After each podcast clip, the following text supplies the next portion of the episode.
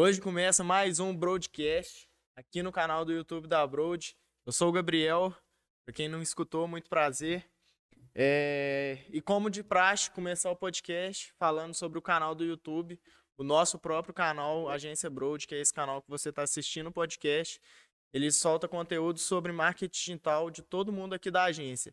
Então, se você gosta de tráfego pago, Instagram, é, design, tudo relacionado a marketing digital, se inscreve aí que você pode ter certeza que vai ter conteúdo para o seu tipo de gosto. Fechou? É, sobre o canal de cortes, igual falei no último podcast, a gente já vai começar a soltar cortes de outros podcasts. Então se inscreve lá que já estamos fazendo uma curadoria bem legal dos podcasts que tá rolando. E lógico, vai ter os cortes dessa conversa e das outras conversas que a gente já teve. Então se inscreve lá, tamo junto. É, no Instagram, segue a gente, arroba agência Broad e arroba é, cortes do Broadcast. Não, enfim. Já errei o Instagram, não dá nada não. Ao vivo é legal por causa disso. É... Broadcast. Broadcast, o arroba do Instagram do, do, podcast. Lá a gente solta todas as fotos dos nossos convidados. Já vai soltar alguns rios também de alguns cortes. E para não ir muito com esse papo chato, vamos começar apresentando o nosso convidado, André Luiz, famoso CFO da Broad. Se você não sabe o que é CFO, já pesquisa no Google aí o que é e já começa o podcast aprendendo uma coisa nova. Fechou? Tamo junto, é só o começo. Bom podcast para vocês aí. E, lógico, vai interagindo com a gente no chat. Fechou? Valeu. Andrezão, seja muito bem-vindo. Tudo bom, jovem? Oh, tudo bem. Boa noite, Gabriel. Boa noite, pessoal que está aqui produzindo. Boa noite, pessoal de casa aí também. É, primeiro eu já queria lançar uma pergunta aqui para você que está em casa, né? Como que tá a sua vida financeira hoje? Tá do jeito que você gostaria? Tá do jeito que você tem planejado? Dá para melhorar? Então, hoje eu vou te dar uma ajudinha aqui também, dar algumas dicas financeiras, de investimentos. E manda pergunta aí no chat que eu vou estar aqui para responder também. Beleza? Bravo demais, Andrezão. E já começando, vamos falar um pouquinho sobre sua vida pessoal mesmo. Antes de qualquer coisa, o pessoal tem que te conhecer, né? É, me fala um pouquinho sobre sua infância, adolescência, como que foi, de onde que você é. Vamos lá. Então, eu sou natural de Carmo do Rio Claro, né? Nasci, fui criado lá e morei lá até os 23 anos de idade. Sempre trabalhei, trabalho desde os 12 anos de idade, já fui. Olha só. Já fui entregador de jornal, de panfleto. Já trabalhei em supermercado, já fui estagiário de banco, já fui administrador de, de empresa. E com 23 anos, eu comecei, depois que eu formei na faculdade, né? Fui para a área dos concursos públicos. Aí fui aprovado num concurso público em Varginha e foi quando eu saí de casa, aos 23. Coisa boa. E qual faculdade que você fez? Eu fiz faculdade de Ciências Contábeis, né? Então, formado em Contabilidade. E formei na UENG lá de Paz. Coisa boa. E como que surgiu essa vontade de estudar contabilidade? É, é, algo que você tinha desde da adolescência, pelo fato de você já ter trabalhado? Como que foi? Pelo Não. visto, foi algo. Ah, vou fazer ali, é, né? Eu sempre gostei mais da área de matemática, eu sempre gostei mais de números, né? Então, quando eu fui fazer a faculdade, assim, eu não sabia muito bem o que eu queria. Aí eu fiz vestibular para administração e para contabilidade. E aí passei nas duas, mas Falei, velho, eu conheço muito administrador que não administra nada, então é. pelo menos eu vou pra contabilidade que eu acho que tem mais, mais chance de dar certo. Uhum. E aí comecei a faculdade, não, não sabendo muito se era aquilo que eu queria mesmo, mas fui tocando e fui formar e deu... Peguei uma DPzinha lá, mas... Ah, não, mas DPzinha é normal. normal. mas como que foi esse, esse processo dentro da faculdade? De você entrar num, numa faculdade mais ou menos que você achava que era da sua área e, e seguir até formar? Como que foi? Você gostou da faculdade com o passar do curso? Ah, então, a minha faculdade foi foi complicado, porque eu trabalhava na época para poder pagar a faculdade. Eu não morava na mesma cidade da faculdade, né? Então eu uhum. morava em Carmo ainda. E a faculdade era em Passe, então era 70 km. Nossa, diário pra ali. Pra ir e pra voltar, 140 por dia, né? Nossa, então, tipo, tá você, louco saía de casa às 5 horas da tarde e voltava meia-noite. Então eu não, não fui o melhor aluno da sala, nunca fui, nem na faculdade também, por isso que eu até peguei dependência. É, e, Mas assim, também nunca fui o pior. Me esforçava, tentava fazer o melhor ali. E foi indo, foi dando certo. Depois fui gostando um pouco mais de número. E, cara, foi, foi bom. Hoje o pessoal fala muito de não querer fazer faculdade, né? Mas eu acho que não é obrigatório. Mas, assim, não dá para negar que a faculdade é um algo a mais. Também. Uhum. Não, com certeza. Faz uma diferença, na, querendo ou não, na visão da pessoa ali faz, e tudo faz. mais. Uhum. Mas eu já vi falar muita gente que é formada em contabilidade e contabilidade em si nem são tantos números, é mais leis. Uhum. E como que, que é isso? Então, isso é real mesmo? Você, você aprende mais sobre leis pô, do que sobre números? É. A, a faculdade é um caso à parte, porque, tipo assim, você vai aprender mesmo é no dia a dia, é na prática ali. É. Pô, na faculdade é tudo muito bonitinho, sabe? É tudo. É muito, muito teórico ali. Não pega sabe? nenhuma empresa não, ali que tá na não, bosta. Não, não, não. não. é, então, tipo assim, você aprende na faculdade serve para você pegar o diploma. Mas o que hum. você uhum. vai aprender mesmo de contabilidade é na vida. E aí tem muita legislação, tem muito é, isso aí é legal até falar pro pessoal que todas as faculdades são assim, né? É. Então, você, ah, você só vai aprender mesmo o que, que você está estudando depois você terminar é. de formar e for, for praticar. Mas. E como que foi depois que você formou? Você falou que você foi para a área de concurso público, foi algo que era o que você queria mesmo? Foi algo que você fez por conta de pressão familiar? Como ah. que foi isso? Não, foi o seguinte, eu queria sair de casa. Uhum queria mudar de cidade, queria experimentar coisa nova, assim, né? E eu queria sair e não queria voltar para casa, tipo assim, ah, eu fui lá e tentei, não consegui e voltei. Uhum. Eu queria já ir e já dar certo. Então eu falei, velho, eu vou pro concurso porque eu vou ter um pouco de estabilidade, vou conseguir me manter e vou, tipo assim, não vou precisar de voltar correndo para casa caso não dê certo, caso eu não uhum. goste. Então, eu procurei a área de concurso público por ser uma área mais estável e tudo. E aí comecei a estudar para o concurso, né? E fui aprovado em dois, tomei pau. É, quanto tempo demorou para você ser aprovado no primeiro? Então, eu já estava estudando assim há um ano e ficando sempre reprovado. Por quê? Na minha área de contador, cargo para contador, é, são poucas vagas. Então fazia mais concurso de prefeitura, que era mais na região aqui perto e só tinha uma vaga para contador. Uhum. Normalmente os concursos só tinha uma vaga. Então eu ficava tipo, ficava em quarto lugar, ficava em terceiro, ficava em sétimo e nunca passava em primeiro. Pelo menos não ficava em segundo, né? Porque é, ficar em é, segundo dá uh -huh, muito mais é, raiva. Até tem uma frase do Ayrton Senna, né? Que é, o segundo é o primeiro daqueles que perdem, né? É. então, assim, é, e foi, assim, um ano estudando e tomando pancada, estudando, e aí estudava um pouco, fazia uma prova, caía na prova. Aí desanimava, voltava a estudar. E aí, de 2016 para 2017, em março, dia 5 de março era a minha prova.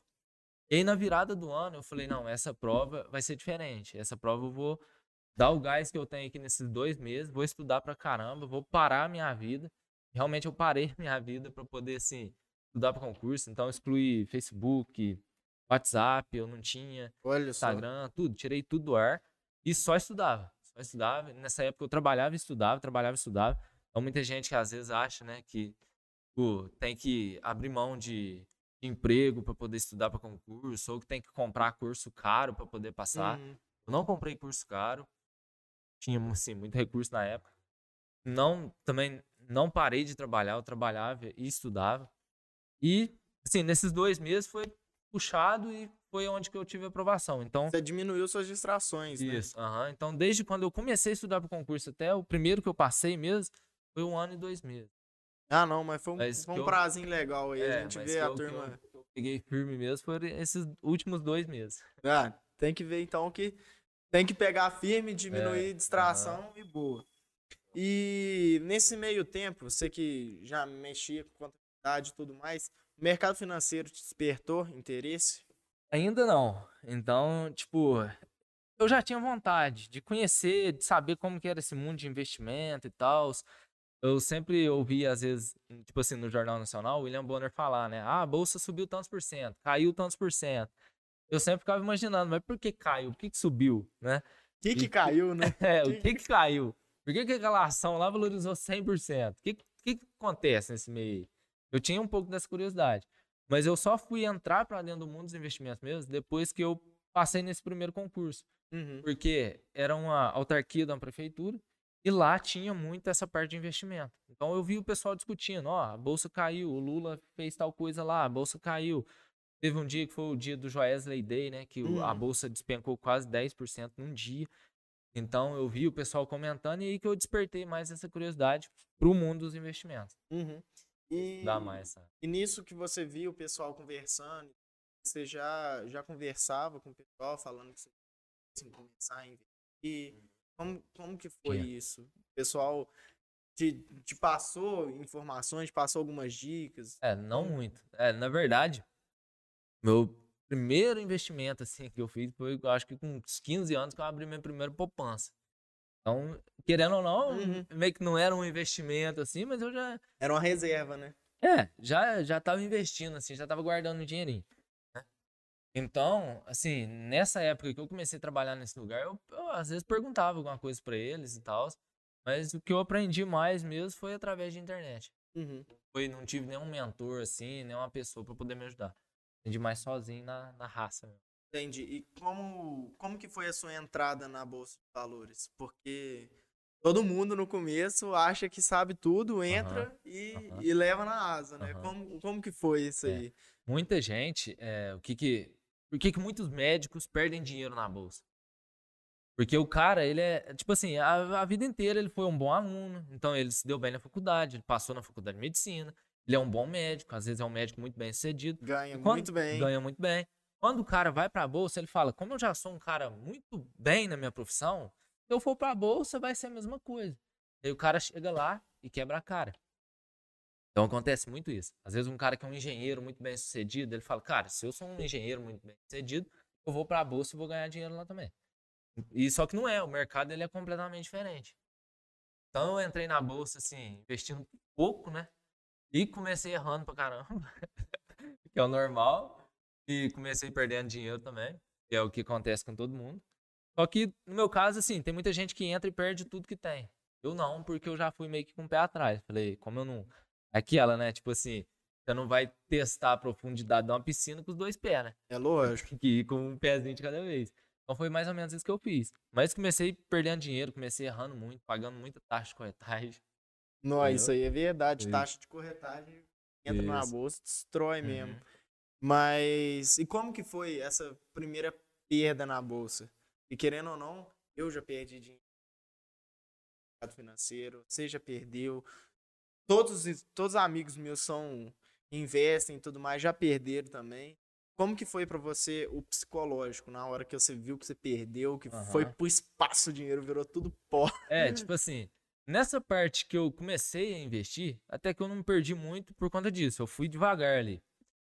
Já sabia que eu ia perder, já meio que já administrei o risco ali, porque eu falei, ó, eu vou colocar isso aqui. Se eu perder, azar, perdi. É. Tô, tô topando perder isso aqui. Mas quando eu comecei a fazer day trade, e Uh, que aí eu que eu senti o baque mesmo. Então, tipo já, assim, já caí dessa burrada também. então foi quando eu, tipo assim, eu perdi, é, às vezes no amanhã, eu perdi um dinheiro assim, até considerável. Então foi onde que ali eu senti. Ali eu falei, velho, o negócio dá pra perder dinheiro mesmo, dá pra perder muito dinheiro. Então eu parei também, falei, esse negócio não é pra mim, não quero. E, mas foi onde que eu mais, assim, dor, né? O psicológico da Uhum. gente é, abala muito psicológico, emocional, tudo. Porque não é só uma perca. Você tá perdendo no teu emocional, no teu físico, porque desgasta muito. Até a questão de você ter que tomar decisão, de tomar decisão rápido. Então isso te abala um pouco, te afeta. E a questão financeira também, né? Aí você Uhum. perde um dinheiro lá, você fala, nossa, mas esse era o dinheiro, cara, que dava pra me comprar tal coisa, dava pra me pagar tal conta. Aí que pesa, né? Aí que pesa. Não, mas. E como que foi. Como que foi migrar o perfil de investidor? Porque querendo ou não, você já entrou com o pé atrás ali, ficou, foi administrando o risco, entrou no day trade, viu que o Uhum. baque era muito grande.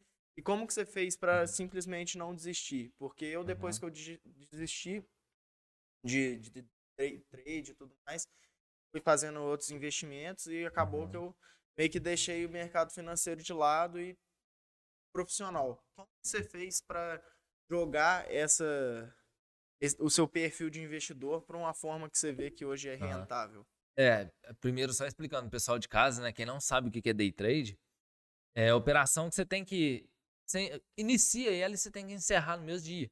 Então você não tem, por exemplo, se você compra uma ação a 10 reais na parte da manhã, se ela chegar a um real na parte da tarde, você vai ter que zerar a posição. Então não tem como você carregar ela para o outro dia, para ver se ela volta pelo menos nos oito ali. Então, day trade é operação que você tem que entrar e sair no mesmo dia. É, eu era um cara que eu só comprava ação. Só comprava, só comprava. E depois eu comecei a ver os vídeos, as coisas, né? E aí a gente vai, às vezes, meio que no entusiasmo e tal.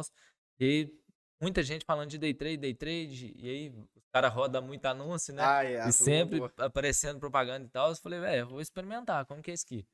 E comecei. Mas é, são, são duas, assim, tem quem investe na bolsa mesmo e tem quem especula na bolsa, né? Então hoje eu invisto na bolsa e especulo um pouco também, mas não na questão de day trade. Hoje eu faço swing trade, que é a operação que você pode comprar a ação e carregar ela por mais dias, né? Então hoje meu perfil é mais ou menos esse. Uhum. Sou um cara que investe a longo prazo, mas que também tem algum lucrinho ali. Faz uma brincadeirinha Isso. ali durante Bem devagar, assim, né? Nada que, assim, que tira o meu sono. Uhum. Acho que o melhor investimento é aquele que, tipo, você coloca a cabeça no travesseiro à noite e dorme tranquilo. É, não, isso aí é muito importante mesmo. E até uma bastante o processo de investidor era a parte do psicológico, porque no começo eu comecei certo, especifiquei tal, coloquei é, fazendo negócio mais tranquilo, joguei umas outras partes mais arriscado, mas no final das contas a ganância me ganhou e eu perdi tudo. Então, como que foi o, o psicológico para você trabalhar o seu psicológico para a ganância não te dominar? Porque uhum. quando você está no mercado financeiro, querendo ou não, o número ali tá na sua frente toda hora e qualquer desvio ali, a ganância te pega e você perde. Como que você fez para isso? Então, eu comecei, um dos cursos que eu, que eu comprei falava muito da psicologia do mercado. E, sim, no mundo dos investimentos a gente é muito contra-intuitivo. O que, eu quero dizer com isso? Se a ação cai, você quer comprar mais. É, porque você acredita que o mercado vai voltar uma hora e você vai conseguir recuperar o teu capital. Então, se uma ação tá aqui o preço dela e ela vai caindo, você vai comprando ao longo do tempo porque você acha que ela vai voltar. E quando ela. Então você fica corajoso quando você tem que sair da operação. Uhum. E você fica com medo quando o negócio começa a subir, quando começa a ficar ao teu favor. Então, porque aí você fala, nossa, será que se eu comprar eu vou estar tá comprando caro? Uhum. É isso mesmo. Ou o cara, nossa, mas eu já ganhei tanto.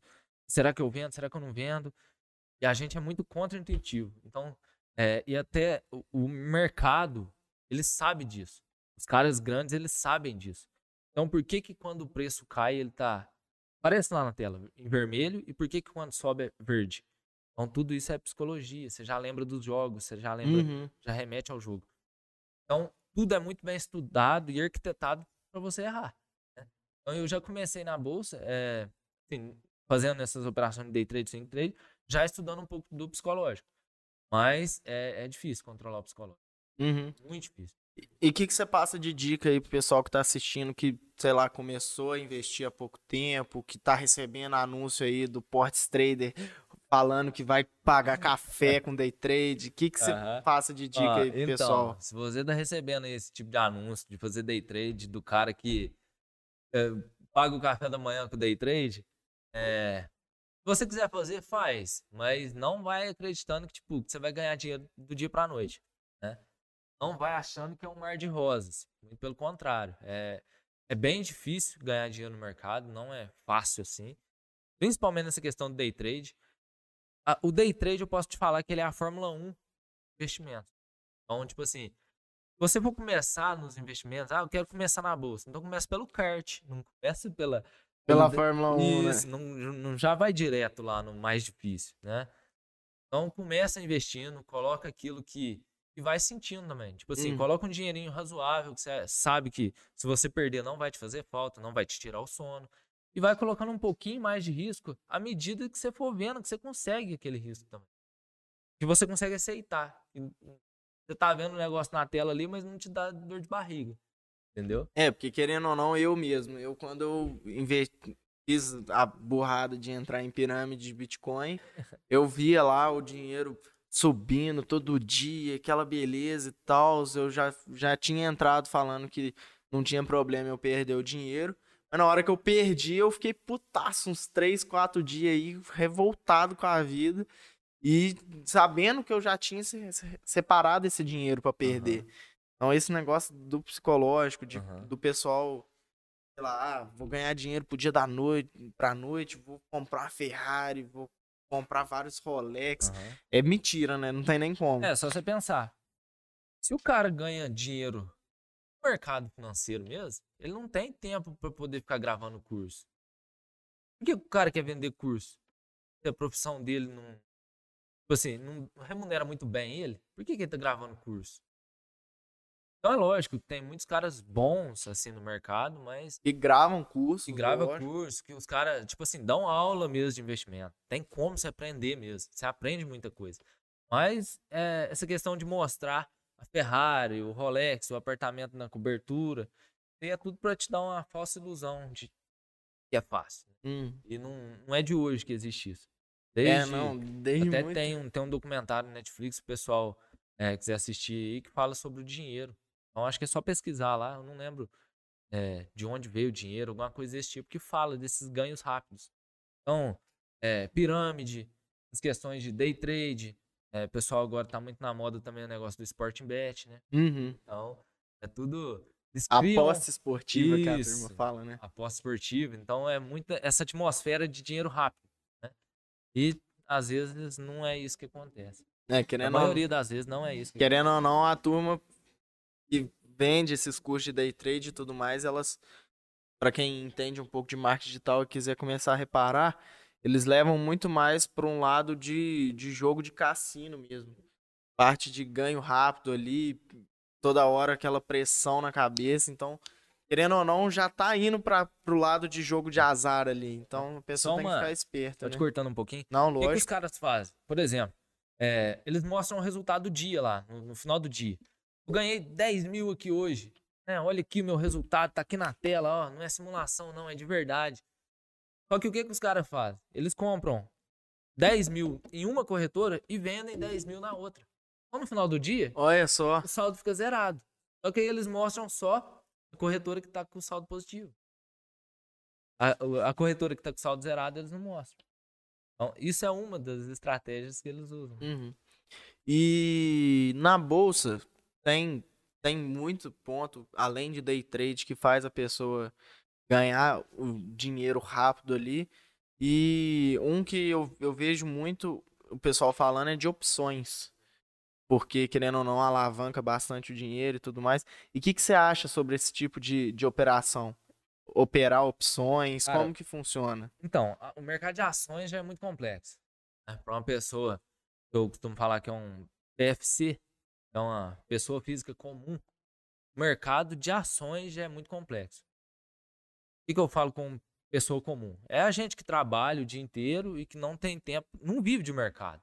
Não entendeu? fica lá o. Não, de... não. Você não vai ficar o dia inteiro lá na tela. 9 a né? 5, não, olhando não. o gráfico ali, não, frenético. Então, o mercado de ações já é bem complexo. O mercado de opções é, é muito mais complexo. Então, é, é mais para quem é especialista em mercado mesmo. Deixa hum. esse pessoal que é especializado lá. Ah, não, bom demais então. Isso aí já até mostra para você que está assistindo o podcast que se você receber algum anúncio de opções, você receber qualquer coisa relacionado a isso, e você não entender nada de mercado, nem tenta que você vai perder dinheiro, pode ter certeza. o negócio é difícil é. mesmo. Uhum. E Andrezão, antes da gente continuar o papo, você quer beber alguma coisa? Ué, velho, não, tô tranquilo se quiser. O que tem? Ué, tem uma coquinha, tem uma cerveja, o que você quiser. Não, chão, não tô, tô bebendo só água. Ah, não, bom demais então. Mas continuando o papo aí, é, e o que, que você acha sobre criptomoeda? Ó, oh, tem um escão aí, se você quiser tô, tô fechar um escão. Esse ano, esse ano eu, eu, tô zero álcool. Ué, coisa boa, coisa boa. E o que, que você acha sobre criptomoeda? Cara, criptomoeda eu acho que é a moeda do futuro. É, eu acho que é um negócio que tem tudo para dar certo. E, sim, deu uma, deu uma queda assim no mercado agora, né? Muita gente tava falando em Bitcoin, Bitcoin, Bitcoin, Bitcoin. E acabou que ele caiu quase 50% agora, de abril para cá. É a regra, né? Saiu É. na Veja falando de Uhum. Bitcoin, ele vai cair, você pode ter certeza. Então, é uma coisa que tá despertando a curiosidade de muita gente. Tem essa questão de pirâmide, de tudo. Tem o lado ruim da coisa, mas tem um lado bom também, um lado honesto. Eu acho que tem tudo para dar certo aí pros, pros próximos anos aí. O negócio da criptomoeda também é que é um mercado muito volátil ainda. Você enxerga o, mer o mercado de cripto como um mercado especulativo? Você acha que a pessoa, tipo, nunca mexeu com investimento? Você acha que ela consegue, em vez de dedicar esforços em ações e tudo mais, ela consegue começar investindo em criptomoeda e se, se especializar nisso? É, só explicando, às vezes, quem não, não sabe o que que é criptomoeda também. É, é uma moeda digital. Então não é igual um real, o dólar, que você pega a nota física, né? É só um, um código, uma criptografia, e você tem o valor lá. Então, o que, que era a tua pergunta? É, se, se o pessoal que nunca investiu na Ah, vida tá. É. consegue começar a Aham. investir direto em cripto Cara, ou tem que, aham. inve- tem que estudar um pouco de ação antes? O que, que você acha? Pra, pra começar a investir em criptomoeda é bem fácil. É só você abrir uma conta na corretora lá e se você colocar 500 reais lá na corretora, você vai comprar 500 reais de criptomoeda. Pô, com a semana você consegue assistir alguns vídeos no YouTube, aprender alguma coisa ali, o básico, é claro, né? E já investir. Então não tem muito segredo assim. Agora, é um negócio volátil que sobe 10% num dia e cai 20% no outro? É, ainda é muito volátil. né? Mas eu acredito que no longo, no longo prazo, para daqui 3, 5 anos, é um negócio que vai valer a pena. Uhum. E você investe em cripto, jovem? Coisa boa. Comecei nessa, nessa queda que teve agora. Uhum. E o que, que você acha do mercado de cripto em si? Porque, querendo ou não, a gente escuta muito falar sobre Bitcoin, mas fora o Bitcoin tem mais trocentas milhares de moedas que o pessoal não tem nem ideia que existe, que às vezes é só moeda fake ali para o pessoal fazer o jogo sujo ali de pirâmide, fazer esses negócios. E o que, você, vê desse mercado? Você vê que tem muita coisa que pode crescer ainda Aham. ou vai manter no Bitcoin? O que, você tá achando? Aproximadamente 2 mil moedas hoje. Moedas virtuais, né? Criptomoedas. Tem algumas que são mais fortes e cada uma tem um projeto diferente. Cada uma tem a sua especialidade ali, né? Cada uma tem as suas características. Acho que a mais forte vai continuar sendo o Bitcoin, porque é a mais antiga. Mas tem muitas outras aí que estão crescendo pra caramba. Tem a Dogecoin, a ADA Cardano, tem o Ethereum. Hum, Tem outras assim que dá pra você diversificar o teu capital dentro, dentro das criptomoedas. Eu acho que a mais forte delas vai continuar sendo não, top demais. E além de, de continuar sendo mais forte, você vê o Bitcoin como algo que pode trocar eh, a relação de dinheiro que a gente tem hoje em dia? Tipo, querendo ou não, muita gente hoje eu, eu enxergo que nem usa mais dinheiro físico, usa mais o cartão de crédito ali. Mas você acha que vai chegar num ponto onde vai parar de existir o dinheiro que a gente conhece como hoje, vai ser tudo criptomoeda? O que, que não, você vê? parar eu acho que não para. Porque o, o próprio governo, o sistema não vai deixar parar, Uhum. sabe? Mas não vai ter como segurar as criptomoedas. Então acho que vai andar lado a lado ali. E criptomoeda eu acho que vai ser mais uma reserva de valor. Bitcoin mesmo é como se fosse um ouro, assim. Porque tem 21 milhões de Bitcoin. É uma moeda escassa. Não tem como fazer mais do que 21 milhões. Então vai, vai parar ali. Eu acho que vai ser. Daqui a um tempo vai ser visto como reserva de valor. Uhum. É o ouro hoje em dia. Não, brabo. E André, o que que você vê que até você dá consultoria financeira pro pessoal e tudo mais, o que que você vê de erro que a maioria dos iniciantes tem? Além dessa parte de começar direto no day trade, que é o mais difícil, além de já entrar direto querendo ficar rico da noite pro dia, o que que você vê além desses erros que o pessoal comete, que é Uhum. algo que pesa bastante? Primeiro, é, A gente, indo bem no início, a gente não teve nada de educação financeira ensinado na escola. A gente não aprendeu nada na escola, a gente não aprendeu nada na faculdade, a gente não aprendeu nada com os nossos pais. Então, é, para falar de investimento, primeiro a gente precisa de falar de educação financeira. Hum. Educação financeira é o quê? Cara, primeiro a pessoa precisa de ter uma reserva, ela precisa de ter um dinheiro guardado, ela consiga se manter ali, se caso der uma pane na vida dela ali, ela perdeu um emprego, perdeu alguma coisa, ela precisa se sustentar, né? Da, três meses, seis meses. Então, o principal erro que eu vejo nas pessoas é querer começar a investir antes de ter uma reserva. Começar a querer ter, ter um lucro de 100% na ação antes de ter um dinheiro guardado para poder passar os próximos dois meses.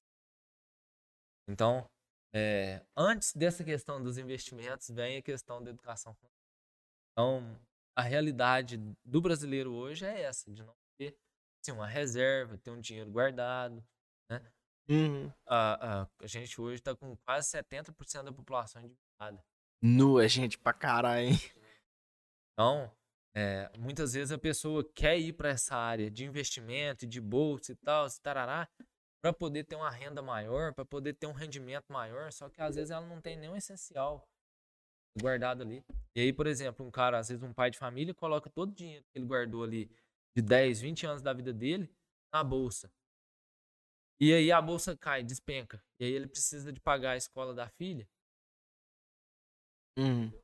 E aí ele tem que realizar a operação no prejuízo, perdendo lá 30%, 40% para poder pagar a escola da filha. Então, antes de falar, antes de entrar nesse mundo de investimentos, a gente precisa de entrar na educação e do, dessa questão da pessoa ter uma reserva, conseguir controlar o orçamento e tudo e tal.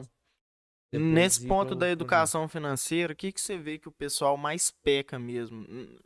Tá que o, o que mais peca gritantemente é o fato de não ter reserva e tudo mais, mas o que, que você vê que a maioria do pessoal faz razoavelmente de uma forma constante, que prejudica o, a saúde financeira dela, que prejudica o, o que ela pode fazer com o salário que ela ganha, porque muitas vezes a gente, a gente enxerga profissionais que ganham, sei lá, 15, 20 mil, mas estão sempre sem dinheiro, porque pega esse dinheiro, gasta tudo com coisa que não vai trazer frutos, não traz um resultado satisfatório. O que, que você vê como erro do pessoal que na parte de, de educação financeira? Uhum.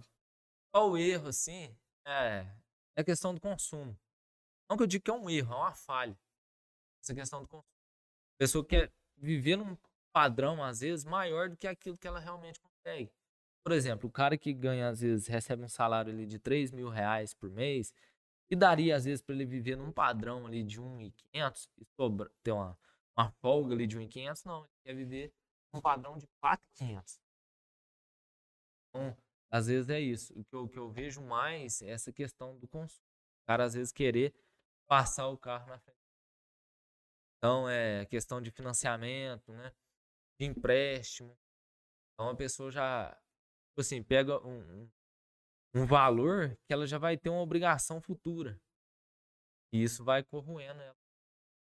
É, até esse negócio de empréstimo é legal, eu até quero te perguntar.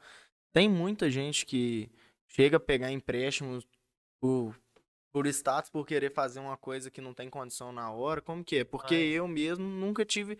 Eu, eu sei que os, as taxas de juros são enormes e tudo mais, então, mesmo eu querendo fazer várias coisas, eu nem penso em chegar perto de um negócio de empréstimo. E como que é? O pessoal pega mesmo? Pega. Não é possível. Ó, pra você que tá em casa, já vou te dar uma dica aqui. Empréstimo é diferente de financiamento, tá? Então, sempre que você for comprar, adquirir alguma coisa, tenta ir pelo caminho do financiamento. Por quê? É, um exemplo. O financiamento, ele visa o futuro.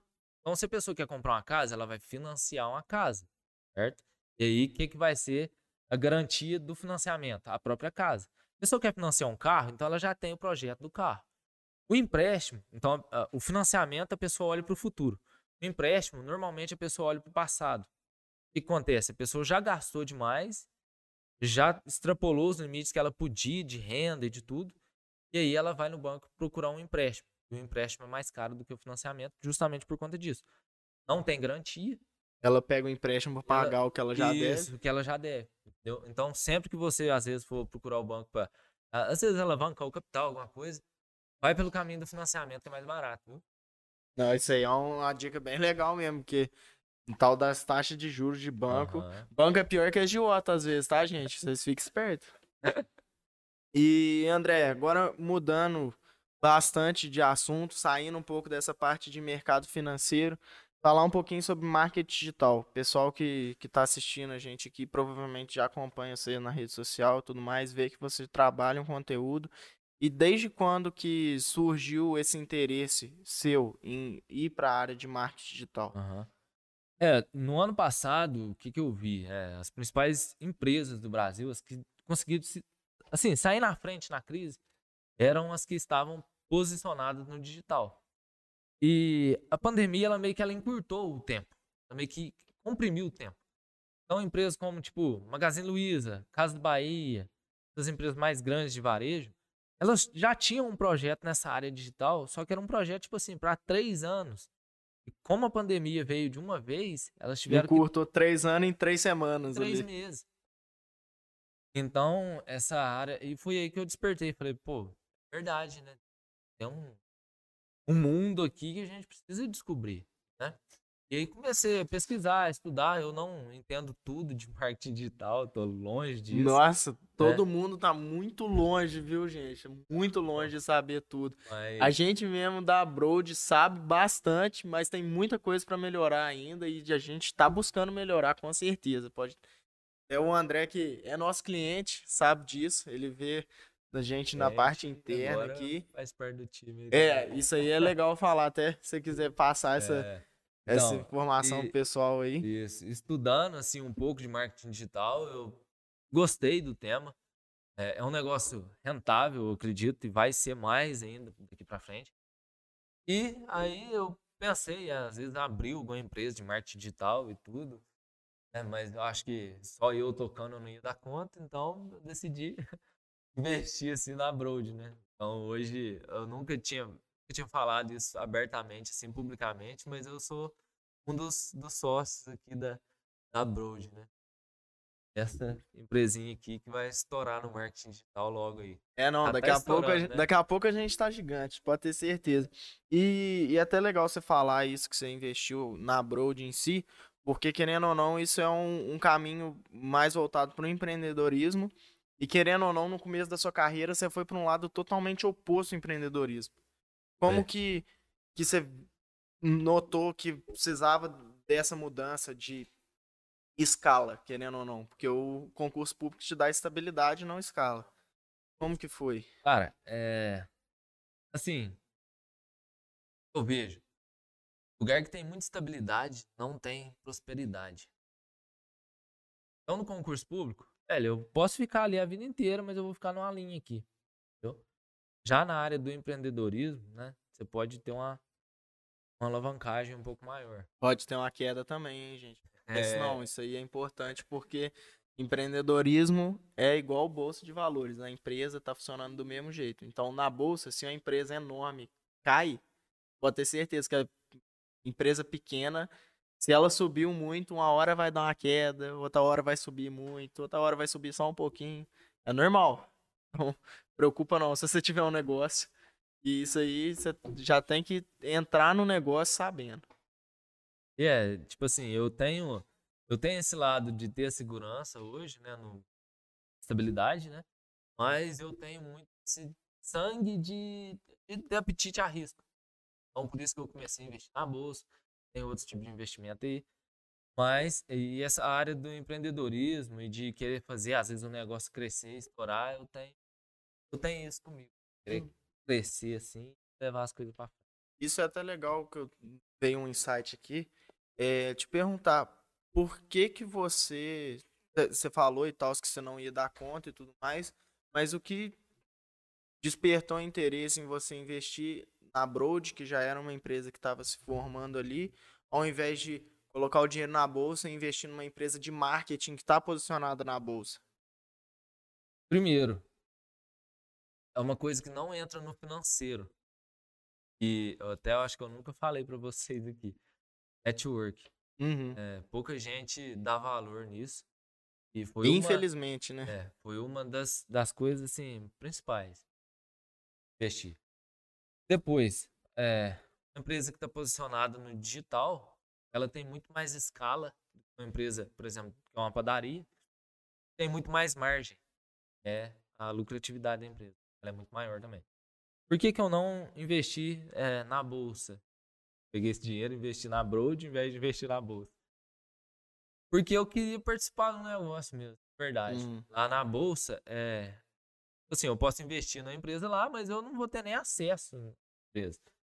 Posso investir no Banco do Brasil, comprar ação do Itaú, comprar ação de No máximo ali, ter um, um, um votozinho desse tamanhozinho assim na comprar mesa ali. uma ação da Ambev, mas eu não participo de nada lá. Então aqui na Broad é um pouco diferente, né? Uhum. Tá aqui dentro. Eu acho que uma empresa, por exemplo, igual a Broad, tem muito mais para crescer às vezes do que um Itaú da vida. Ah, não, isso aí a gente. É, tá importante falar, pessoal, que na Bolsa a gente tem as, as grandes empresas, Itaú, Banco do Brasil, Ambev. E se você analisar o gráfico, eles estão sempre ali variando, lógico, mas é uma, uma variação estável, querendo ou não. E as empresas que o pessoal fala, nossa, multipliquei meu capital em 500%, tal, você vê onde a pessoa comprou, a pessoa comprou quando a empresa era pequena, a empresa não tinha dado uma tacada certeira. E, o, e normalmente essas grandes empresas, ela, até o André pode falar com muito mais valor no, no conteúdo.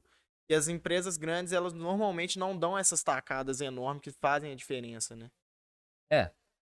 As empresas pequenas, você pode imaginar como uma, uma planta que tá ali, uma, uma muda aqui que tá pequenininha aqui. Uma mudinha, uma empresa pequenininha. Por exemplo, uma Broad, ela é uma mudinha aqui. Você pegar um Banco do Brasil, um Itaú, uma Ambev da vida, já é uma árvore grande, né? Precisa de 70 mil pessoas para abraçar. Uhum. É, já é uma, uma mangueira, por exemplo. Então a mangueira ela dá muito fruto, né? Que são os lucros, que são os dividendos e tal. Só que não tem como ela crescer mais.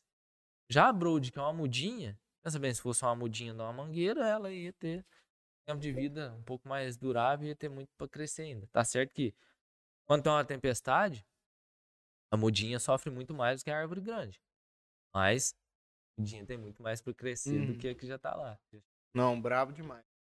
E até já falar pro pessoal que tá gostando do podcast, que tá assistindo a gente. é, a gente vai entrar no intervalinho daqui a pouquinho e já vai mandando as perguntas aí. Provavelmente você já, já apareceu várias dúvidas, falou bastante sobre o termo técnico.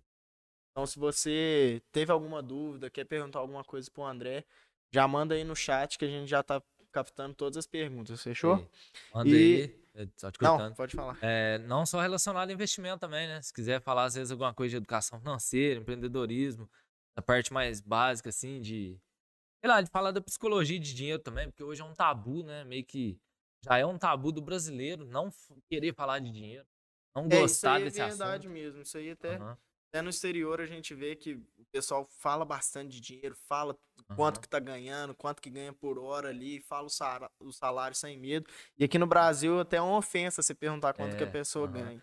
Então, isso é muito maquiado aqui no Brasil, né? Então, se tiver alguma dúvida aí, não fique com vergonha, pode mandar aí que eu vou- a gente vai responder aqui. Uhum. E seguindo nessa pegada de marketing digital, André, você que já tá fazendo conteúdo, já rodou alguns anúncios, você, você percebeu que os anúncios online fizeram a diferença para você? Faz, faz diferença. É, essa parte digital, é como eu falei, é, é, assim, é bem mais escalável. Então, por exemplo, hoje eu tenho cliente em São Paulo, eu tenho um cara que eu fiz o imposto de renda dele lá do Mato Grosso, Olha só. teve tem pessoal de Ribeirão, tem uma moça de Itu, um pessoal de Itu. Então, tipo assim, tá tudo meio que esparramado. A questão do anúncio é, é bom porque, por exemplo, pessoal que não sabe o que é anúncio, né? Essas propagandas que fica aparecendo pra você aí no YouTube, no Instagram, né? Então, é, rodar o anúncio é colocar essas publicações lá em prática, né? Então, quando você faz um anúncio na internet, você consegue ir naquele público que você, você quer chegar. Então, por exemplo, se eu coloco um outdoor lá na porta, na entrada de Alfenas, vamos supor.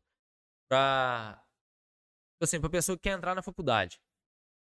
Vai passar um tanto de carro lá e um tanto não quer entrar na faculdade. Às vezes o cara tem 35, 40, 50, 60 anos, o cara não quer saber de faculdade. Né? Então, se eu entro com um anúncio na internet, eu consigo separar. Ó, eu quero pegar a pessoa na faixa etária tal, a pessoa que pesquisa isso, a pessoa que fez o Enem. Então você consegue classificar ali e chegar direto na pessoa. Então acho que o bom do anúncio é isso. Você consegue chegar em quem que você Uhum. realmente precisa. É, querendo ou não, você chega em- sempre em pessoas Ah, novas. né? O meu Instagram, só para o pessoal ter mais ou menos uma noção, é, eu tenho hoje pouco, acho que um pouco menos de mil seguidores, mas eu já consegui alcançar 30 mil contas. Anúncio. Uhum. Não sei se você sabe desse aí, mas eu Ah, não, olhei isso daí a gente analisa de vez em quando e alcança mesmo, não Aham. tem como. Então, e essa questão, às vezes a pessoa fala, ah, mas tem pouco, tem pouco seguidor. Tem pouco seguidor, mas colocando um dinheirinho ali, consegue chegar em muita gente. Uhum. E às vezes, se fosse no, no físico, se fosse no papel, seria um negócio muito mais caro e não seria tão eficaz. Uhum. É, isso aí é verdade mesmo. Não tem, não tem o que discutir. O papel é muito mais caro que o digital. E o digital tem muito. Mas aí, pessoal, é, já aproveitando aí a deixa, vamos começar agora a passar os intervalinhos. Vamos aproveitar para ir. Não? Olha só. Ó, a produção já, já negou, já vetou o pai aqui. Va- Vamos ter que estender mais um pouquinho. Olha só, Olha. falaram que tem surpresa, olha só. Nem eu tô sabendo nós não dessa. ó. sabemos dessa surpresa Esse aqui, povo é fera mesmo, viu? Surpresa até pra... Mas, Drezão, então, continuando seguindo nesse assunto de marketing digital e tudo mais, o que, que você vê para a profissão de, da área de contabilidade, para quem está assistindo, é da mesma área que você e tudo mais, o que, que você vê que o digital pode fazer diferença na vida do profissional autônomo ali, que é contador, que é educador financeiro? Já tá tendo muita contabilidade online. Então, o pessoal às vezes quer do presencial e que o cara que às vezes tem só um escritório lá e que não dá tanta importância assim pro digital, começa a se posicionar, viu? Então, é, pessoal que às vezes tem uma contabilidade, tem um escritório, ou até às vezes o autônomo mesmo, não só na, na área de contabilidade. Às vezes o cara é um advogado, às vezes o cara é um engenheiro, começa a se posicionar no digital. Porque senão os caras que já estão no digital vai dominar e vai ficar de fora. É, não, isso aí é verdade mesmo. Quanto melhor, até, até no mercado financeiro, o André tá aí para falar. Todo, todo investidor, depois que começa a investir e tudo mais, maior arrependimento é. Vão ter começado antes. Aí, ó. O Andrezão falou, você já tá ligado, né? Ele é o brabo das finanças, não tem, tem nem o que discutir. E, André, como profissional autônomo, você vê de, de conteúdo, do você faz na rede social, e faz a diferença mesmo na hora da pessoa te contratar, na hora de te conhecer como profissional. Você vê que você faz, você já aprendeu com uma pessoa maior que ela faz, você repetiu e deu certo. Passa uma dica aí pro pessoal. Cara, então, é, não, acho que não tem exemplo melhor do que assim, do que Jesus Cristo para poder vou dar uma, assim, mesmo Não, mesmo a pessoa que não não não sabe, ela vai pegar aqui. Seguinte, o que, Jesus Cristo, uma lição que ele deixou para nós? Maior é o que serve. Então, no digital é a mesma coisa. Primeiro você tem que servir, para depois as pessoas virem. Então, tipo assim, é, eu ainda eu, eu faço até que pouco perto do que outros caras grandes fazem. Eu ajudo, eu dou algumas dicas e tal. Comecei a publicar, é, eu tenho uma agenda assim um pouco corrida, né? Então não consigo às vezes publicar todo dia, tá ali igual muita gente que fica todo dia, todo dia, todo dia. Não consigo realmente, até tento às vezes, mas não consigo. É, mas o que eu vejo no digital é isso. Primeiro você tem que servir, primeiro maior que serve. Então, primeiro você tem que servir para depois as pessoas virem te procurar. E é, é tipo assim, é, é, é legal, é bacana. Às vezes você dá uma dica, uma coisa, a pessoa fala: Nossa, não sabia disso. Nossa, é verdade. Nossa, que bom que você falou. Então, isso é até gratificante. Uhum. E até um, um tabu muito grande aí do digital que eu vejo, todo mundo acha que tem que ser grande para ter resultado. É, eu sei que tem uma conta aí que você falou que não tem nem mil seguidores. Você já, já teve resultado vendendo pelo Instagram direto? Como, como que é isso? É, eu não sei como que é, tipo assim, a monetização de um cara que tem 10 mil, que tem 100 mil seguidores. Mas, pela, assim, quantidade de seguidor eu acho que não serve muito de base não, viu? É, eu acho que o que vale é você conseguir monetizar mesmo. O cara tem 100 mil seguidores, se ele consegue fazer dinheiro ali mesmo, monetizar, e através do trabalho, né? Não através de, tipo, vendendo curso, essas coisas. Eu falo do- falando da questão Da parte autônoma, isso, do- profissão. Do, trabalho. O cara que é nutricionista e que publica conteúdo de, de nutrição lá, mas que trabalha de nutrição. Então, é, o cara consegue monetizar. Então, mesmo com poucos seguidores, eu consigo monetizar. Eu acho que isso que é o mais interessante. Para mim, a métrica não é a quantidade de seguidores. Para mim, é o quanto que eu consigo monetizar. O quanto que eu Hum. consigo fazer ali, de, de- assim, chamando atenção. Não, coisa boa. E aqui, agora, os meninos liberaram a surpresinha aqui. Falar pra vocês, jovens, é, a gente vai rodar é, o intervalinho. E nesse intervalo a gente vai rodar alguns anúncios de uns parceiros nossos daqui da Broad. Então, se você tem uma empresa, quer anunciar para um público aí, querendo ou não, mais jovem, é, mais, mais ligado no digital mesmo, você pode analisar as visualizações aí do canal da Broad em si, os podcasts que a gente já fez. E se tiver interesse, lógico, entre em contato com a gente pelo link Seja um Brother, tá lá no nosso Instagram. E já aproveitando, mandar um abraço pro Alceu e Enzo que estão assistindo e vão entregar um lanche muito brabo pra gente agora. Daqui a pouquinho tá chegando aí. Então é isso, turma. Cinco minutinhos de intervalo, confere aí Manda nossos perguntas aí. parceiros. E lógico, pergunta tudo que você quiser pro André, que depois que passar o intervalo a gente já vai começar com essa interação com vocês, fechou? Tamo junto, é só o começo. E valeu, turma. Daqui a pouco a gente tá de volta.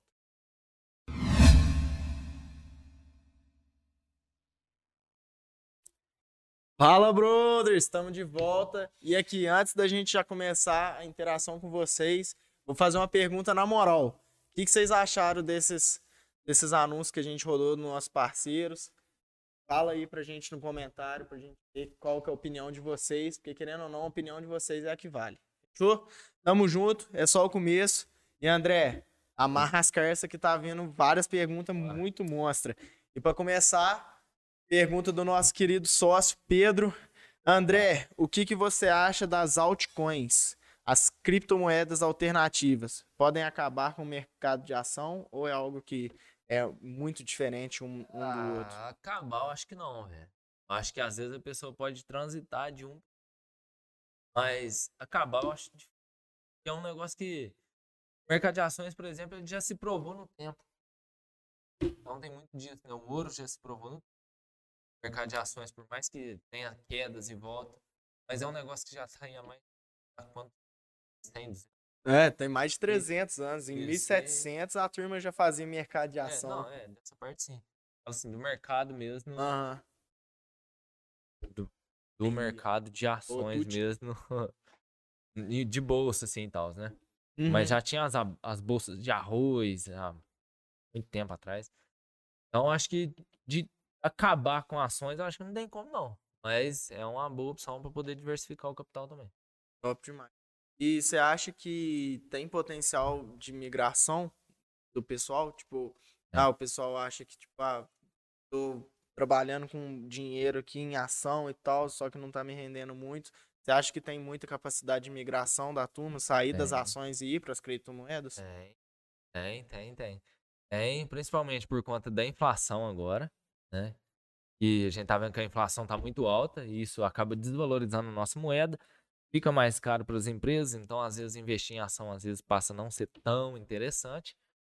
E tem outra questão também que agora tá vindo a reforma tributária aí, né? Uhum. Então tá pra, é, vai entrar em votação se tributa dividendo ou não, se tira juros sobre capital próprio ou não. Uhum. Então, isso pode fazer também as pessoas mudarem, migrarem para as criptomoedas.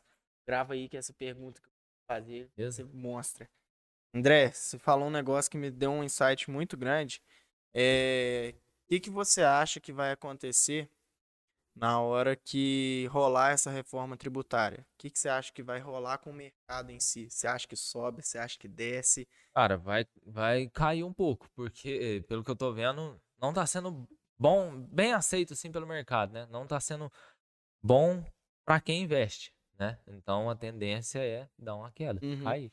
E você acha E que essa queda. acho, só te Não, cortando um tranquilo. pouquinho, eu acho que não é nem tanto é, vai cair por conta da reforma, por conta de tributação e tal. Cai mais por conta da instabilidade política. Uhum. Então, A pessoa que investe aqui no Brasil, ela fala, pô, por que, que eu vou investir lá? E lá, cada dia eles decidem uma coisa. É, isso aí é verdade mesmo. Querendo ou não, o que movimenta Cada dia muda uma bastante coisa. é o, é o cara lá do exterior que investe É, aqui, né? então isso dá muita instabilidade política pro Uhum. país. O problema é. E você acha que com essa queda vai aparecer boas oportunidades? Você que já tá no mercado há mais tempo, você estuda isso. Oportunidade no mercado tem todo dia, né? Então, Tem que só acertar, velho. se você né? começar hoje, tem oportunidade. Se você começou 10 anos atrás, você pegou oportunidade. Oportunidade no mercado tem todo dia, né? Então, que, ah, tipo assim, e nos momentos de crise, é, o que, que eu até gosto de falar? Não existe crise, existe transferência de riqueza, tá? Então, a palavra crise, ela é muito boa para a mídia, porque ela chama muita atenção. É a crise financeira, é a crise de saúde, é a crise disso, daquilo, e crise, crise, crise, crise. Chama muita atenção. Mas no, no ramo assim, de negócio não existe crise, existe transferência de riqueza. O cara vai vender uma ação a um real é porque tem outro lá comprando. Uhum. É, isso aí é bem legal Dinheiro falar. troca muito de mão. E querendo ou não, na, na bolsa ali, se você tá vendendo ação, você pode ter certeza que tem alguém que tá comprando. Então, Isso, sempre É 50-50. É, ali. querendo ou não, é sempre uma pessoa ali. E agora, o Greito, nosso querido designer, cara, manja muito de design, vocês que estão vendo nosso conteúdo aí. no Instagram e tudo mais, é ele que tá fazendo. Ele fez uma pergunta que é bem mais intrínseca e acho que vai ser legal é, a conversa. Você acha que dinheiro traz felicidade? Cara, eu te devolvo a pergunta. Pobreza traz felicidade? Nunca. Então, tipo assim, é, eu acho que esse, esse ditado ele foi muito mal construído, sabe? Dinheiro, porque você coloca o dinheiro, é como se fosse o dinheiro de um lado e a felicidade do outro. Não é, velho. Não tem nada a ver. O dinheiro é um negócio físico, material. Felicidade é uma coisa, é um sentimento, é uma emoção. Então, dinheiro e felicidade é duas coisas completamente diferentes.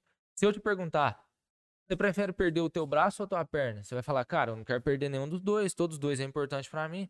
Então, dinheiro é importante, felicidade é importante. Dinheiro traz felicidade? Pode trazer, lógico. Eu nunca vi um cara triste em cima de um jet ski. Então, essa foi boa, essa foi Tipo boa. assim, é, dinheiro pode trazer felicidade? Pode.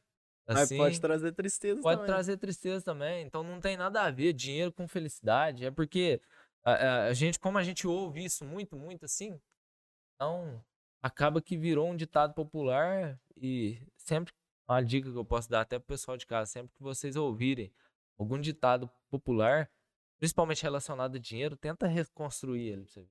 Então tenta fazer isso. Dinheiro traz felicidade? E a pobreza traz felicidade? Então Uhum. tenta sempre questionar. Inverter o jogo ali, Isso. né? Bom, brabo demais. Agora, o Afrânio de Carvalho, de Carvalho perguntou, perguntou não, né? Falou pra você falar um pouco mais sobre fundos imobiliários. O que, que Aham. você acha do tipo de investimento? Você acha que é rentável, não acha? Uma Fala aí. excelente pergunta aí do meu amigo Afrânio, mandar um abraço lá para ele. É, fundo imobiliário, é, então, no mercado de ações, a ação é uma fração de uma empresa. Fundo imobiliário é uma fração de um investimento de um imóvel, por exemplo. Então, você pode comprar um, um fundo, uma ação, né, uma cota de um fundo imobiliário, de um galpão logístico, de um prédio, de um shopping. Então, e no mercado de ações, as ações são muito mais voláteis, o preço varia muito mais do que no mercado de fundos imobiliários. O fundo imobiliário é mais estável ali, apesar de ser renda variável, né, que varia para cima e para baixo, Uhum. mas ele é muito mais estável e ele te paga assim rendimentos, né, dividendos todo mês. Então todo mês você vai receber um aluguelzinho ali. É como se você tivesse é, esse prédio aqui inteiro você não dá conta de comprar ele. Mas você vai lá e compra um pedacinho dele, você compra uma cota. Uhum. Então você recebe um aluguel em cima daquela cota. Entendi. E até aproveitar, é, o que, que você acha, na sua opinião, como investidor, como contador e tudo mais, o que, que você acha que gera mais receita mensal na bolsa? Ações que pagam dividendos ou fundos, fundos imobiliários? Depende muito. Aí você pode olhar, pesquisar. Outra dica que eu posso dar para o pessoal de casa: pesquisa o dividend yield das empresas e dos fundos imobiliários. E aí lá você vai encontrar qual que paga mais, qual que paga menos. Uhum. Depende muito de cada um. Entendi. Bancos e setor elétrico, setor de saneamento costumam pagar um pouco mais de dividendo. Entendeu? Mas não é regra também. É, Então, e até, pesquisar esse, esse múltiplo, né? Esse fundamento aí, dividend yield. até um outro insight que eu acabei de ter, é, o dividend yield mais alto, ele é um, um ponto importante na hora da pessoa comprar e, tipo, ele pode gerar, ele pode trazer a falsa sensação de segurança para a pessoa, porque eu Os já, vi, dois. eu já vi casos de uma empresa tá com um dividend yield lá em cima, só que ela tava pegando dinheiro de acionista que entrava para pagar o dividendo. Aham, Já cheguei a ver esses casos e, querendo ou não, isso é um ponto muito negativo, né? aham, é. Dividendo ele é importante para a pessoa poder tomar decisão, sim. Então, depende muito do, do perfil da pessoa, do que, que ela quer. É, dividendo é o que, né? Para quem não sabe também. Dividendo é uma, uma parte do lucro da empresa que a empresa tem e ela distribui com os sócios. Então, se você é acionista da empresa, é um sócio da empresa, você recebe essa parcela do lucro, né? Então, é, olhar o dividendo da empresa é bom, porque você vê se ela está tendo muito lucro recorrente, se ela está pagando, quanto que ela está pagando ali de dividendo, quanto que ela está pagando de rendimento para você durante o mês. Aí pode ser um fator de decisão. Mas não é só olhar o dividendo também, tem que olhar todos os múltiplos da, da empresa, olhar o PL, olhar o PVP, tem muitos fundamentos, né? Quando você começa a estudar esse mundo de investimento, você vai ver que as empresas, você entra lá na, na contabilidade da empresa, Uhum. Poder estudar um pouco ela. Não, Então, brabo tem que demais. olhar a dívida da empresa, Uhum. olhar é, assim, olhar tudo, não é só pegar, ah, lá o dividendo tá um, de um tá 10%, de outro tá 15, vamos de 15. Aí Não, o de olha- 15 a empresa tá toda ende- Isso, endividada, não é. consegue nem pagar o É, dividendo. não tem caixa, não tem nada, então tem que tomar cuidado. Não, brabo demais. Isso aí foi até uma visão legal pra você que investe em, com carteira visando dividendo e tudo mais. Fica atento. Já vou fazer o CTA Ah, pro menino. Se você tiver com Fica mais alguma dúvida assim. para analisar alguma empresa, algum fundo, fala com esse fera que Manda você já nós, viu né? que ele é bom. Mas continuando, é, uma pergunta do Matheus aqui. Ele perguntou: André, tem muita gente com tabu financeiro até hoje? O que, você vê? Como... Tem. É, principalmente na cultura brasileira, falar de dinheiro é, parece que é quase que um crime, né? A gente não costuma falar de dinheiro. Hoje até que um pouco menos. Acho que de 2015, 2016, a gente começou a ver um pouco mais de conteúdo disso na internet e começou a quebrar um pouco desse tabu de falar sobre dinheiro. Então hoje a gente fala um pouco mais abertamente. Mas ainda é quem fala muito sobre dinheiro é visto com maus olhos, né? Então acabou sendo um tabu de novo, a gente não aprendeu sobre educação financeira na escola, a gente não aprendeu na faculdade, a gente não aprendeu com os nossos pais. E é por isso que às vezes que vira um tabu, né? Porque como não foi falado em lugar nenhum, pessoas têm até medo, até repele, né? Uhum. Ninguém gosta de, às vezes, de falar sobre dinheiro. E você vê que, que falar sobre o dinheiro gera pra pessoa uma sensação de segurança maior em tipo, ah, tô passando por uma dificuldade, eu sou um amigo que tem dinheiro, que entende mais dinheiro. A pessoa pode falar com um amigo pra pedir uma opinião, o que, que você acha? Aham. Pode, claro. Até deve, né? Por exemplo, eh, tem um livro que chama O Homem Mais Rico da Babilônia, e lá fala eh, de um. Dando uma parábola aqui, né? O cara ela, era oleiro, então oleiro é o cara que faz, fabrica tijolo. E aí vem um outro cara e deu dinheiro pra esse cara, pra esse oleiro, e comprar a joia. E aí, tipo assim, venderam a joia pra ele que não valia nada. Então, se você às vezes quer conselho de dinheiro, pro- procura um cara que entende de dinheiro, que tem dinheiro, que tem uma vida às vezes equilibrada, né? Mesma coisa se você tiver uma doença, você vai procurar um médico. Se tiver uma dor de dente, você vai procurar um dentista. Uhum. Então, se você, às vezes, quer algum conselho, alguma coisa é, sobre dinheiro, procura alguém que. Que eh, tem dinheiro, né? Que tem e que entende um pouco mais, assim, né? Não, brabo demais. É até, até legal falar pro pessoal isso, que querendo ou não, tem muita gente que tem vergonha de falar sobre dinheiro com Aham. um amigo que tem mais, mais dinheiro e Eu tal. acho que não é nem tem até empresa. vergonha, eu acho que é medo. Medo? Por que, que Medo. você acha que é medo? É medo. Porque, tipo assim, um cara que tá endividado, dificilmente ele vai falar pra outra pessoa que tá endividado. Ele tem, além da vergonha, ele tem medo. O medo do quê? Do julgamento, da crítica. Uhum. Então, dificilmente a pessoa que tá passando por uma dificuldade financeira, ela procura ajuda. E é a pessoa que precisa procurar ajuda. Entendi. É até um, um negócio que você faz bastante, né? Você ajuda pessoas a saírem da- das dívidas antes de qualquer Isso. coisa. Aham. Bravo demais, André. Agora, continuando, o Jefferson Reis perguntou como conversar a investir em renda fixa do zero. O que você recomenda pro pessoal aí? Então, entra na questão que eu já tinha falado também da reserva financeira, né? Então, para você ter uma. Primeiro, você tem uma reserva. Se você quer começar do zero, zero, zero, zero mesmo, começa pela conta do Nubank, né? É um negócio mais simples. Eu não conheço mais simples que isso. Lá você já vai ter um rendimentozinho. Lembrando que isso não é um tipo de investimento assim, que vai te dar muito retorno. É mais para você ter um pouco de segurança. Todo investimento que a pessoa for fazer, ela tem que ver a liquidez, o risco e a rentabilidade? Então, é, tem que combinar esses três fatores. Então, esses rendimentos de renda fixa não são para você ter um rendimento um pouco maior, é mais para te dar segurança, é mais para você ter um capital reservado ali, guardado. Se acontecer alguma coisa, perdeu o emprego, furou o pneu do carro, ficou doente, você tem um dinheiro guardado lá para poder tirar a hora que você precisar. Coisa Então, boa. Renda fixa começa pela continha do Nubank Uhum. já é bem de boinha.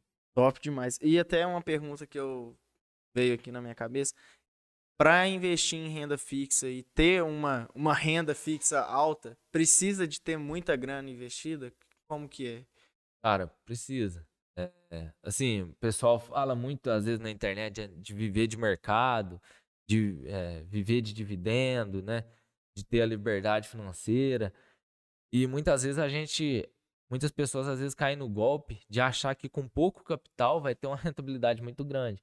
Então, isso é até um trechinho da, da, de um livro que a gente vai lançar aí, né? Do que a vida não é só pagar boletos, que eu falo, né? Um livro que eu mesmo escrevi, que eu falo de. Tipo assim, você tem mil reais, você tem uma rentabilidade de 100% nesses mil reais, você vai para dois mil reais. Só que dois mil reais não resolve a vida de ninguém. entendeu? Então muita gente peca nisso. Acha que com pouco dinheiro investido vai ter uma rentabilidade muito alta. Não vai. O primeiro foca no teu trabalho, foca na tua profissão, que é isso que vai ajudar a enriquecer de verdade. Brabo demais. Já fica esse insight aí pra você. Já, já vai virar corte, tá? Já deixando bem claro. É... Jovem, o Luca perguntou: O que que você acha? Marketing digital é investimento ou é gasto? Investimento. De- depende do que, que você vai fazer, né? Se você apertar só lá no impulsionar do Facebook, lá do Instagram, vai ser gasto. Mas se você fizer um trabalho bem feito, tiver um profissional, alguma empresa para poder te ajudar, é um investimento. É, tem um negócio que a gente bate bastante na tecla aqui na Broad. Tudo tem que ter uma estratégia por trás, né? Não adianta. Isso. É, vai sair um vídeo aí no canal falando sobre três dicas para você abrir uma empresa no Instagram e lá eu vou falar um pouco mais sobre isso. Mas a gente fala bastante que, tipo, não adianta nada a pessoa querer entrar no digital Aham. sem nem saber o que, que ela vai fazer, o que, que ela vai postar e tudo mais. E o digital, querendo ou não, você tem que postar. Então, Aham. como que você entra no digital sem saber o que, que você vai postar? É a mesma coisa de quem compra seguidor, né? Quem compra seguidor não é investimento, é um gasto. Porque aquilo ali vai te, vai te atrapalhar bem mais que vai te ajudar. É, Então que- depende muito do ponto de vista. Mas eu acredito que se fizer um trabalho bem feito, é um, um grande investimento. Brabo demais. Agora, o Afrânio perguntou: é, os, índices, os índices que existem podem prever se o mercado irá subir ou cair? Você. Tá, índice, por exemplo. é, a gente tem um índice Bovespa, tem um índice da Nasdaq, das bolsas de Nova York e tal. O é, ele falou aí de prever, né? Então, Hum, no mercado e na vida em geral, o futuro é impenetrável. Não tem como descobrir o que, que vai acontecer. Dá pra gente poder estudar e dá pra ver, ó, é, tá numa, tem muita coisa que a gente consegue descobrir com base no que já foi no passado no mercado. A gente consegue olhar para trás e tentar fazer uma previsão do futuro. Não que vai acertar, o que vai errar, não tem bola de cristal, não. É, tanto que as previsões é. do começo de 2020 aí estavam muito otimistas. Uhum. Chegou o corona e. E deu uma pancada, né? Pra baixo. Então, é, não, não tem como prever. Não, não existe bola de cristal. Até tem um ditado no mercado financeiro que fala que quem tenta prever o futuro com a bola de cristal tá fadada a comer caco de vidro. Então, não tem como prever, assim, tem como estudar e ter uma estimativa. Pô, eu acho que agora vai subir. Eu acho que agora, eu acredito que agora vai cair. Os Mas fatos, né? Travar não tem como. Uhum. Não tem como. É, isso aí é até legal. Mas que dá pra. Porque os anúncios que a maioria do pessoal recebe aí sobre day trade, sobre uhum. várias operações aí, a, a grande maioria do pessoal faz os anúncios falando que tem garantia de, uhum. de retorno de investimento, uhum. tem garantia de rentabilidade, isso tudo pode ter certeza que não existe. Primeira coisa, é, que eu posso dar dica aí pro pessoal que tá ouvindo a gente aí também. Se o cara te prometeu alguma rentabilidade, já começa a duvidar no negócio, principalmente se for em renda variável, né? Que é ações, que é o mercado de opções, que é criptomoeda, que é pirâmide. Então, se o cara falou que rende 2% garantido ao mês, já começa a duvidar por ali, já começa a ver que, é, opa, tem um negócio errado aqui, tem alguma coisa aqui que o cara tá prometendo é porque às vezes não pode ter. Brabo demais, brabo demais. E antes da última pergunta, chegou um presentinho aqui pra gente e eu vou pedir pra produção pegar aí. pegar porque não foi só pra gente que tá sentado nessa mesa, teve até pra produção. E já começar agradecendo o Alceu, o Hugo e o Enzo. a gente já gravou o stories agradecendo. E, claro, vai apresentar o Alcides Burger. Tamo junto. Melhor lanche de Alfenas, estão falando aí. Eu já experimentei, achei bom pra caralho, na moral mesmo. Vou, Andrezão, você vou, que é o convidado, você fica torcer, com o maior. Vou até torcer pra esse podcast acabar logo agora. Andrezão já tá louquinho, o cheiro tá sensacional cara tem um recadinho. Fala Brothers, foram feitos com muito carinho. Tamo junto, é só o começo. Arroba Alcides Burger. Turma, a gente Valeu, marcou eles nos Obrigado. stories. Então, se você não encontrar, é, digitando na barra de busca do Instagram, só entrar nos stories da Broad, que vai ter lá o arroba bonitinho. Pode pedir, eles fazem. É, eles aceitam pedido de quinta a domingo. Tem um cardápiozinho muito monstro. O Alceu, ele sempre gostou de fazer os lanches em si, desde quando eu conheço ele. Então pode ter certeza que lanche de muita qualidade que você vai gostar bastante. O cheiro tá bom, né? E, Ainda nossa senhora, se a câmera passasse o cheiro, eu tenho certeza que vocês iam pedir, viu? Na moral, esse lanche é brabo. E, já aproveitando a parte do merchan, não sei se vocês pararam, a gente tá com as canecas da Broad, agradecer o pessoal da Bereconter, Daniel e o Leandro, eles foram os dois caras que mudaram a minha vida, me mostraram o que é o marketing digital, me ensinaram tudo que eu tudo que eu precisei para ter uma base muito boa foi graças a esses caras. Eles deram de presente as canecas da Broad.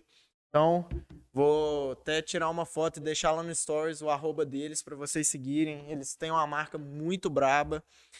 E é isso. Se você quiser uma caneca da Broad, manda pra gente também, que a gente tá com uma parceria bem legal com eles, a gente consegue entregar para você. Fechou? Tamo junto, rapaziada. Passando para a última pergunta aqui, e foi até uma outra pergunta do Gleiton. Ele perguntou: André, dá para enriquecer de verdade é, sendo CLT? Ou você precisa ser o dono do capital para isso? Cara, dá para enriquecer de muita forma existe regra, né? Ver cara aí que foi CLT a vida inteira e que tem uma vida bacana. E depende do que quer enriquecer também, né? É, depende do capital que a pessoa precisa para viver uma vida boa, assim. Mas dá de, dos dois jeitos, tá? Não tem, não tem, não existe regra. Eu acho que se o cara é o dono do capital, como ele tá falando aí, às vezes um empresário, às vezes algum empreendedor, alguma coisa, ele consegue alavancar um pouco mais, né? Ele consegue ter uma curva mais exponencial. Já o cara que é CLT vai mais devagar nessa curva, mas dá para ir de todo jeito. Tá? Acho que Bravo não existe regra assim para poder enriquecer. Não, coisa boa. Tem princípios, mas Uhum. não tem regra. E já aproveitando esses princípios, o que, que você vê como três princípios base aí para enriquecer, para ter uma vida mais próspera? Primeiro, é prosperidade é natural, cara. Normal você crescer. É, é uma coisa que já vem com a gente. Da natureza, É né? da a gente nasce natureza, desse cara. tamanhozinho. Da natureza. É normal. A prosperidade é natural. A pobreza é a resistência. Então, o que que eu posso dar de princípio? Primeiro, não busca o dinheiro, busca o conhecimento. Acho que é isso que faz a diferença. E não só o conhecimento, a sabedoria. Porque se você tiver só o conhecimento e não fazer nada, você não tem a sabedoria. Porque a sabedoria é saber fazer. Uhum. Então, primeiro, vai pelo lado do, do conhecimento, não vai só pelo lado do dinheiro. Segundo princípio, assim, tem o hábito de economizar. Economize, né? Então, um cara que ganha 2 mil, economiza um pouquinho. Não precisa ser os 2 mil, não Tem que precisa ser mil. 200 reais, né? Isso. 10% ali. Tem o hábito de economizar. E, além disso, tem o hábito também de investir, de multiplicar, conseguir multiplicar esse capital. Uhum. Acho que é isso que, que é o bacana é, do dinheiro em si, ver ele multiplicar. Brabo demais. E André, aproveitando que essa foi a última pergunta, é, passa pro pessoal aí uma, uma última ideia, uma última visão. Agradece o pessoal aí. Até já aproveitar e te agradecer pela, Eu pela entrevista, pela conversa, que foi muito boa. E fala aí. Você acha que o pessoal vai Bom, perder a noite de sono pensando? cara, é, pra você que tá aí nos acompanhando, e pra você que, normalmente quem ou- ouve aqui o podcast é pessoal mais jovem, pra vocês que são jovens, busquem estudar tudo aquilo que a escola não ensinou, tá? Então, busque estudar sobre finanças que a escola não ensinou. Busque estudar network que a escola não ensinou. Busque estudar inteligência emocional que a escola não ensinou. Busque estudar psicologia que a escola não ensinou. Então, é, eu acho que são essas coisas que fazem diferença hoje. Não é mais a questão da fórmula de Bhaskara, não é tabela periódica, apesar de ter a sua importância, né? Mas o que faz a diferença mesmo na vida da pessoa é aquilo que às vezes que ela aprende fora da escola. Bravo demais. E turma, muito obrigado pela presença de todos. Muito obrigado pela interação aí no chat. Gente, gente aqui da Broad espera muito que você tenha gostado do podcast, que você tenha gostado dos anúncios que a gente passou aqui dos parceiros. Obrigado ao Seeds Burger, melhor hambúrguer de Alfenas. Valeu! Os caras são fera. Muito obrigado, Bere Demais. Conte, pelas canecas. Vocês são muito fodas. Graças a vocês que eu tô aqui hoje. Falando bem sincero mesmo. E é isso aí. Tamo junto. É só o começo. Agora Valeu, a gente turma. vai saborear essa beleza de lanche. E é isso. Valeu, Obrigadão a rapaziada. todo mundo Boa que noite aí participou pra aí. todo mundo. Valeu! Tamo junto. Até mais!